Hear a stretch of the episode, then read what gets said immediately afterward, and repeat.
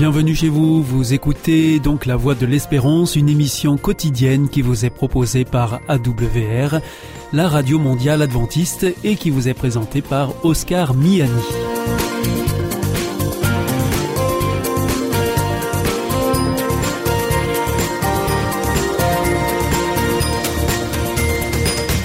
C'est avec grand plaisir que je vous retrouve sur notre antenne en ce jour. Encore une fois, soyez les bienvenus à l'écoute de La Voix de l'Espérance, notre émission quotidienne de 30 minutes qui vous est présentée par Oscar Miani et préparée avec toute l'équipe. Merci de votre fidélité à La Voix de l'Espérance. Vous êtes toujours plus nombreux à nous écouter sur les ondes et par Internet sur www.awr.org ou encore grâce à votre téléphone. Aujourd'hui, nous vous proposerons votre chronique santé, Quoi de neuf docteur? C'est une revue de presse médicale hebdomadaire qui vous est présentée par Dany et Claude Lamblin. Et ensuite, vous pourrez retrouver votre flash Bible avec Jacques Daniel Rocha. Surtout, restez avec nous et tout de suite, comme promis, voici votre moment santé. Quoi de neuf docteur? Un aperçu de la presse médicale concocté par le docteur Patrick Guenin Bonjour Claude. Bonjour Dany.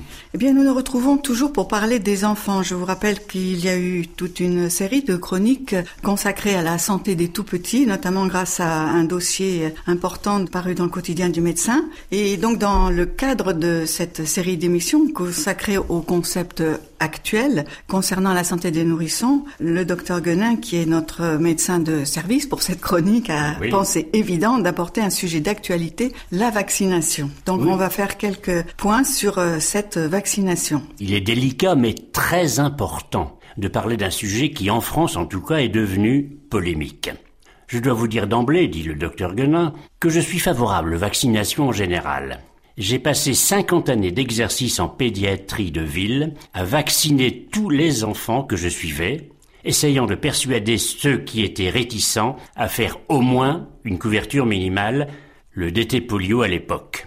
Or actuellement il semblerait que de nombreux parents deviennent suspicieux au point de refuser de faire vacciner leurs enfants. Ces réactions ont hélas abouti à la réaction de rendre obligatoire la vaccination contre 11 maladies de tous les nouveau-nés qui vont naître en 2018. Madame Agnès Buzyn, notre ministre de la Santé, bien plus jeune que moi, dit toujours le docteur Guenin, n'a pas vécu l'époque où le vaccin antivariolique était obligatoire en France. Or, il avait été constaté, il y a de cela quelques décades, que moins d'enfants étaient protégés contre cette maladie qu'en Angleterre, où la vaccination n'était pas obligatoire mais simplement recommandée. Une question de culture sans doute.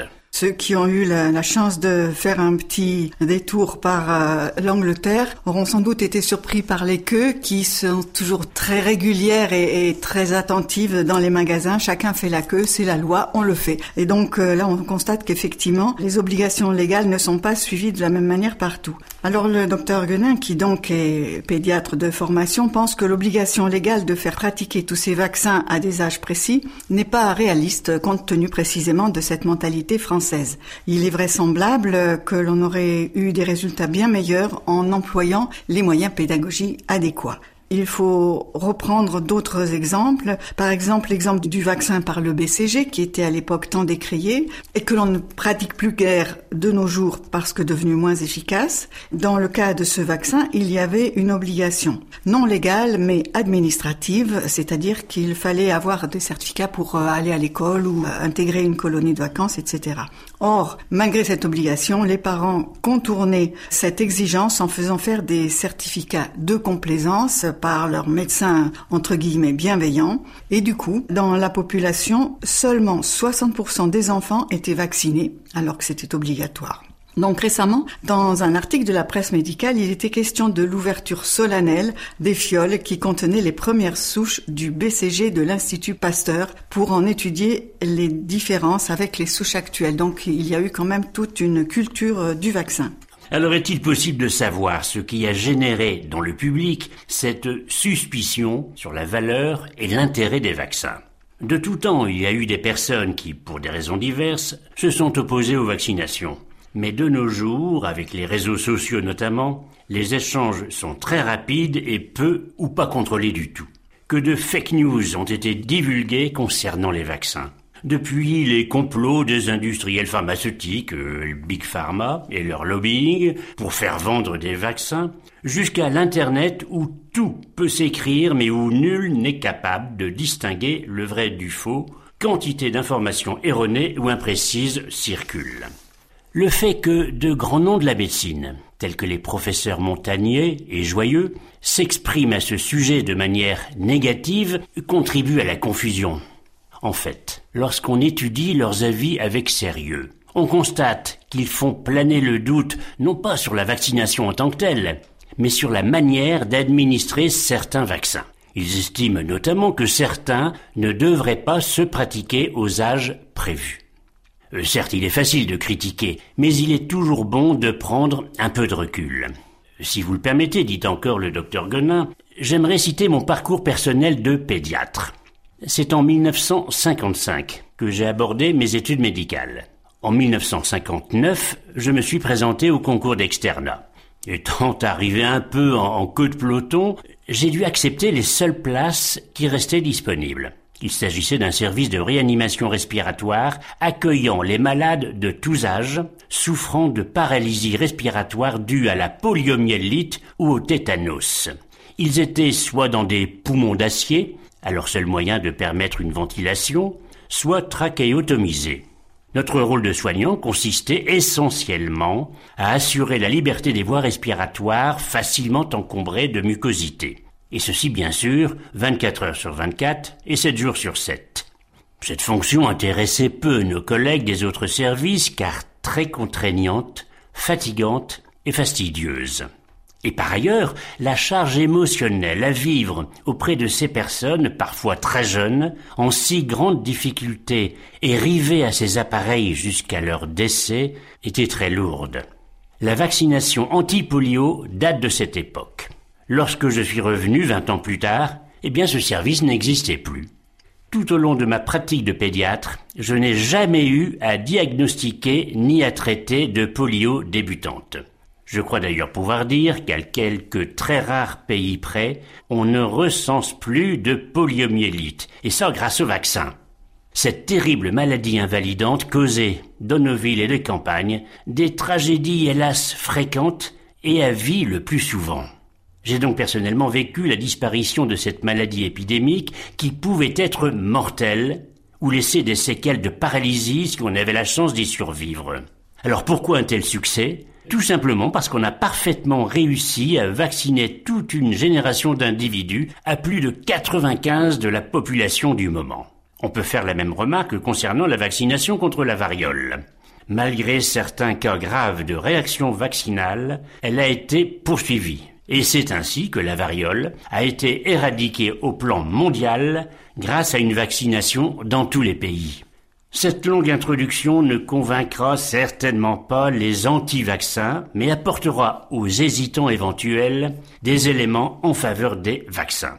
Peut-être serait-il judicieux également de se mettre au niveau des pays d'Afrique et d'Asie qui, eux, souhaiteraient pouvoir faire vacciner leurs enfants et ne le peuvent faute de moyens.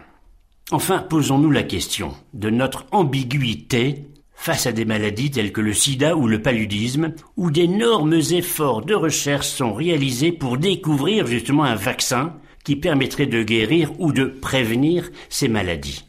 Nous avons la chance d'avoir à notre disposition toute une gamme de vaccins à notre service. Il est important de savoir apprécier tout en laissant place à la réflexion. Nous vous proposons, amis auditeurs, dans la prochaine chronique, d'aborder concrètement ces vaccins destinés à nos nourrissons et puis aussi la manière de faire face le mieux possible à cette obligation légale récente. À bientôt, Claude. À la semaine prochaine, Denis. C'était Quoi de neuf, docteur? Vous pouvez retrouver cette chronique en podcast ou nous en demander les articles de presse. Vous aussi, votre santé vous intéresse? Alors, si vous souhaitez en savoir plus, demandez-nous l'ouvrage Santé et bien-être des éditions Vie et Santé. Nous aurons le grand plaisir de vous en adresser un exemplaire gratuitement sur simple demande de votre part à france.awr.org.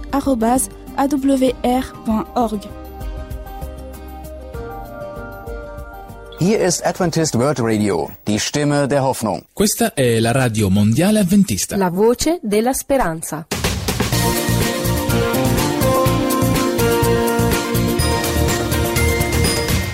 Vous êtes toujours à l'écoute de la Radio Mondiale Adventiste et c'est votre émission La Voix de l'Espérance qui vous est présentée par Oscar Miani avec toute l'équipe pour vous accompagner jour après jour.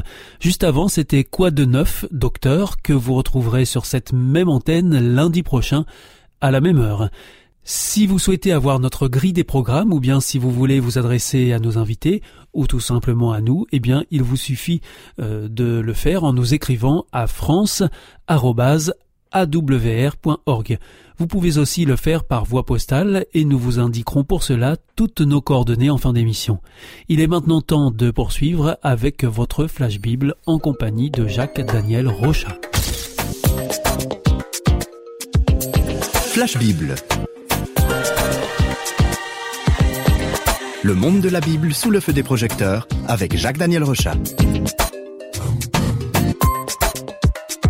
Bienvenue dans Flash Bible. Jacques Daniel, bonjour. Bonjour Christine. 22 livres de la Bible sont des lettres qui ont été rédigées par des chrétiens dans le premier siècle. Et parmi cet abondant courrier, on va découvrir une lettre qui a été envoyée à la ville de Éphèse. Alors Jacques Daniel, quel est le but de cette lettre aux Éphésiens?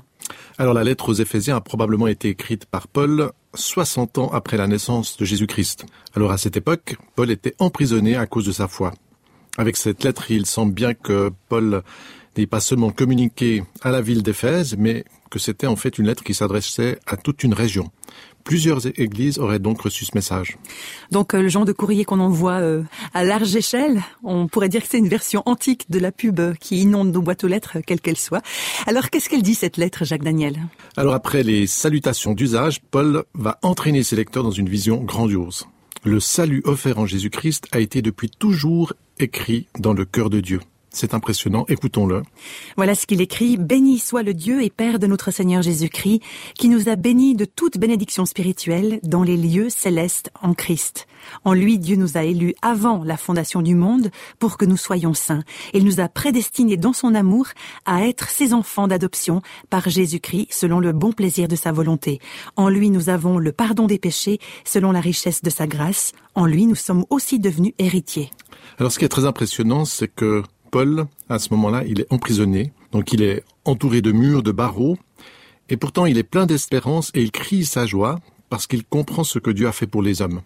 Il prend conscience, disons, il le sait, mais il affirme, il proclame que le Christ permet aux hommes d'être adoptés par Dieu, de devenir ses enfants, et non seulement ses enfants, mais ceux qui vont recevoir son héritage.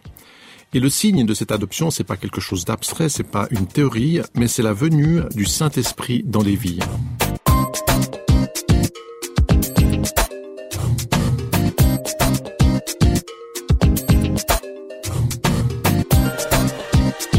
Peut imaginer les gardiens de la prison là face à ce prisonnier Paul qui est rempli de joie. Ça devait sembler quand même passablement différent des autres prisonniers, non? Oui, parce qu'on voit souvent dans, dans les prisons un peu l'expérience carcérale. Alors c'est un petit peu affirmer ses muscles ou bien les gens qui ont perdu tout espoir. Le, donc et Paul est effectivement euh, différent. Pourquoi il est différent? Parce qu'on peut se rappeler son expérience qu'il a vécue lorsqu'il a eu une révélation de Jésus-Christ.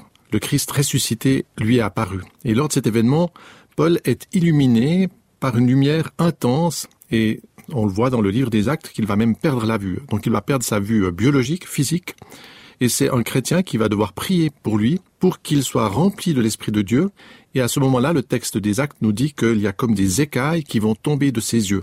Et c'est une bonne image, ces écailles, parce que pour Paul, cette expérience va lui permettre de retrouver la vue, bien sûr, cette vue biologique, mais beaucoup plus que cela, le Saint-Esprit va lui permettre de voir la dimension éternelle et divine.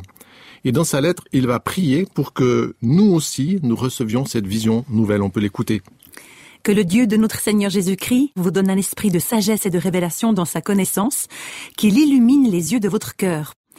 Alors Paul prie pour que Dieu illumine les yeux du cœur. Mais comment est-ce qu'on voit avec son cœur, Jacques Daniel? Alors oui, effectivement, hein, comment est-ce que ça peut se passer? Alors il est bon de savoir que dans la Bible, le cœur, ça n'est pas la, pompe du système sanguin qui continuellement alimente tous nos organes. Mais dans la Bible, le cœur, ça fait référence à la partie centrale et spirituelle qui a la capacité de s'ouvrir à Dieu. Chaque homme, et c'est la différence avec les animaux, chaque homme a un cœur, c'est-à-dire qu'il a cette capacité de pouvoir euh, être en contact avec la dimension spirituelle. L'homme est religieux parce qu'il a un cœur. On voit très bien que les animaux n'ont pas cette dimension. Mon chien, par exemple, je le vois pas à genoux, oui, il va me supplier pour que je lui donne quelque chose, mais il n'a pas cette dimension spirituelle. Alors, ce cœur, c'est l'endroit aussi où va se situer la foi. Malheureusement, beaucoup d'hommes et de femmes ont le cœur fermé et sont dans la nuit. C'est un petit peu comme s'ils avaient fermé cette porte intérieure qui peut s'ouvrir vers Dieu, ou en tout cas vers la dimension spirituelle. Alors pour que les cœurs s'illuminent, comme le, le, va le, l'espérer Paul, eh bien, il faut d'abord que cette porte du cœur puisse s'ouvrir sur le Christ. Et pour Paul, ce miracle intérieur est l'événement le plus important de sa vie. Et il va parler de, de ce cadeau inouï qu'il a vécu lorsque Dieu s'est révélé à lui. On peut l'écouter dans le chapitre 2. Nous qui étions morts par nos offenses, Dieu nous a rendus vivants avec Christ. Il nous a ressuscités ensemble et nous a fait asseoir ensemble dans les lieux célestes, en Jésus-Christ. C'est par la grâce que vous êtes sauvés, par le moyen de la foi.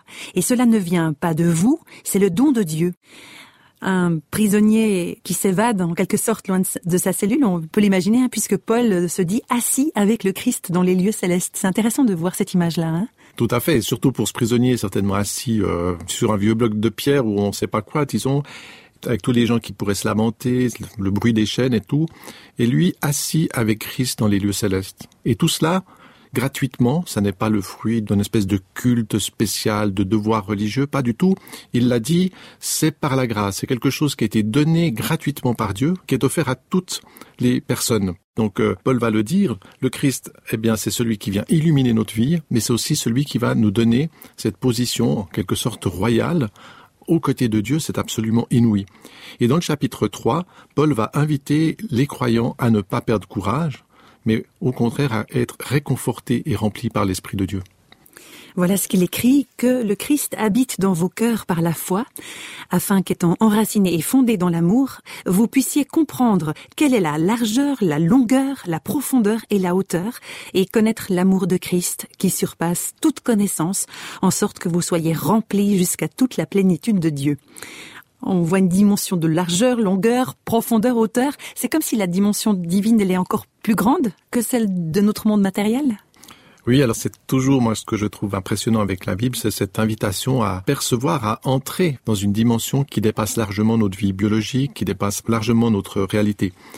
Parfois, aujourd'hui, on peut regarder de, de, vieux films, et quand on regarde ces anciens films, en tout cas pour ma part, je suis impressionné de voir euh, des jeunes acteurs qui sont pleins de fougue, etc., euh, qui étaient à l'époque comme cela, mais qui aujourd'hui euh, sont soit très très vieux, soit même, pour beaucoup, euh, sont décédés. Et on peut se demander, mais qu'est-ce qui reste de cette force vive, en fait On a l'impression que la vie, c'est un petit peu comme une vague, elle se lève, et puis finalement, au bout d'un moment, elle retombe, et tout disparaît, parce que, en fait, c'est un petit peu la malédiction de, ce monde. Eh bien, la vie biologique passe, tout finit dans la poussière. Mais Paul, qui est pourtant dans cet environnement, dans le nôtre, qui est comme nous, qui est aussi un homme fait de chair, eh bien, il a compris que les richesses données par Dieu sont solides et éternelles. Et dans le chapitre 4, il invite les croyants à faire rayonner cette lumière qui vient de la foi. Il dit, je vous exhorte donc, moi, le prisonnier dans le Seigneur, à marcher d'une manière digne de la vocation qui vous a été adressée, en toute humilité et douceur, avec patience, vous supportant les uns les autres avec amour, vous efforçant de conserver l'unité de l'esprit par le lien de la paix. Oui, on voit bien un petit peu le cheminement finalement de cette lettre. D'abord, on a vu d'abord ses yeux qui doivent s'ouvrir sur cette révélation. Ensuite, quel est le cadeau extraordinaire que Dieu fait aux hommes et, cette, oui, ce, ce don, cette richesse qui est donnée à l'homme. Mais finalement, qu'est-ce qu'on va faire de tout cela? Et les bontés de Dieu sont un petit peu comme un réservoir d'eau pure, eh bien, Paul va le montrer, le moyen de distribuer cette eau, c'est la communauté des chrétiens.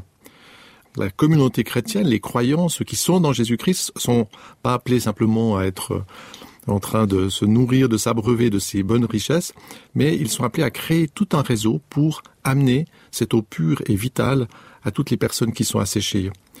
Et chaque personne doit accomplir sa vocation. Dans le chapitre 4, Paul va préciser que certains sont appelés à exercer un rôle d'apôtre, d'autres un rôle de prophète, d'autres d'évangéliste, d'autres de pasteur ou d'enseignant.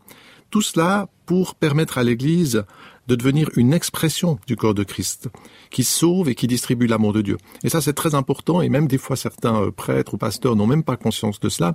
Le but de l'Église n'est pas euh, d'être euh, une Église qui s'élève pour elle-même, pas du tout, mais c'est de distribuer, de donner, de présenter cet amour et cette richesse de Dieu à ceux qui en manquent. Et, on dit souvent l'Église c'est le corps de Christ. Alors c'est devenu presque des fois une formule que les gens disent, mais en fait euh, ça signifie réellement que l'Église normalement devrait être effectivement ce super corps. Alors c'est pas encore euh, comme ces grands héros télévisés avec euh, des pouvoirs etc.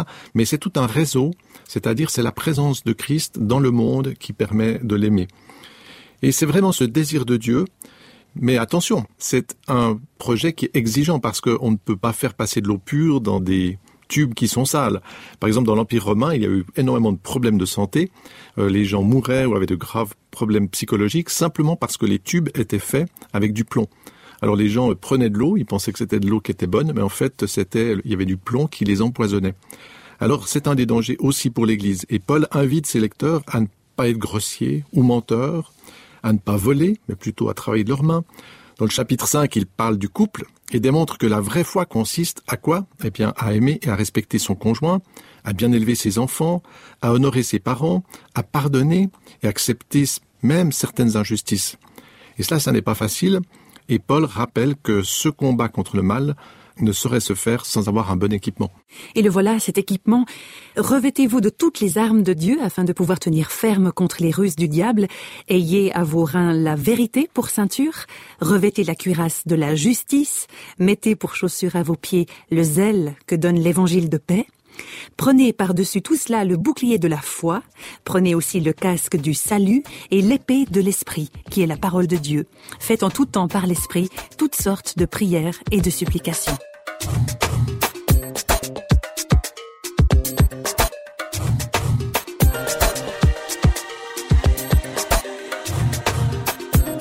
C'était un rapide flash sur la lettre aux Éphésiens, un flash qui nous a permis d'entendre des révélations pleines d'espérance, les révélations d'un prisonnier. Alors on va remettre cette lettre dans son enveloppe. Jacques Daniel, qu'est-ce qu'on va dire avant de la refermer cette enveloppe?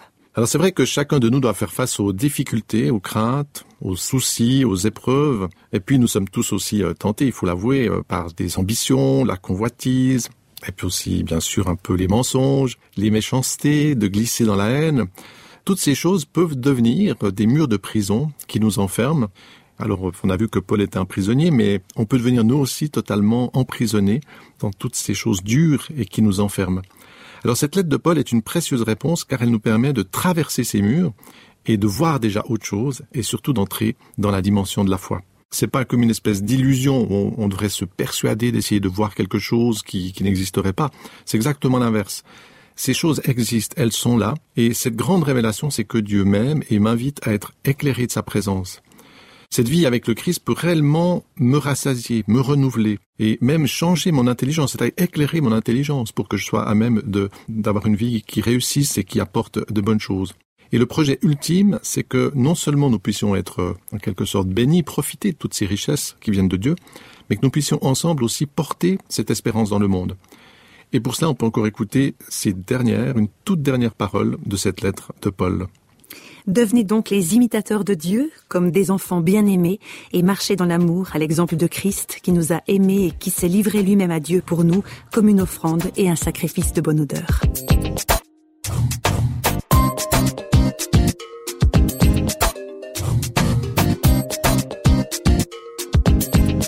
Les feux des projecteurs de Flash Bible s'éteignent pour aujourd'hui. Flash Bible vous a été proposé par Radio Réveil en collaboration avec Jacques Daniel Rocha. Au revoir et à bientôt.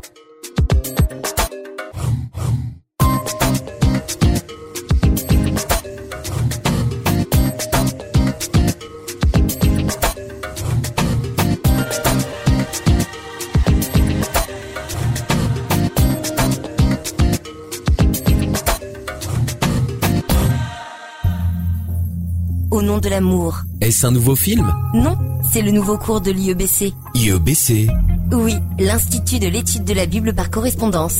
Tu vas sur le site www.iebc.org et tu découvres tous les cours gratuits. Tu as raison. Au nom de l'amour, ça vaut la peine.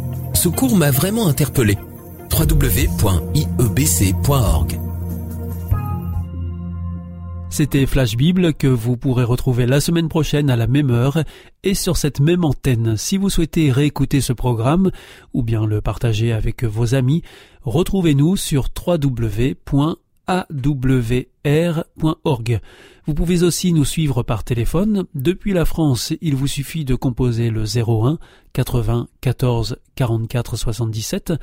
Si vous êtes en dehors de France, eh bien vous composez le 0033 1 80 14 44 77 et si vous êtes euh, aux États-Unis, eh bien vous composez le 1 712 432 9978.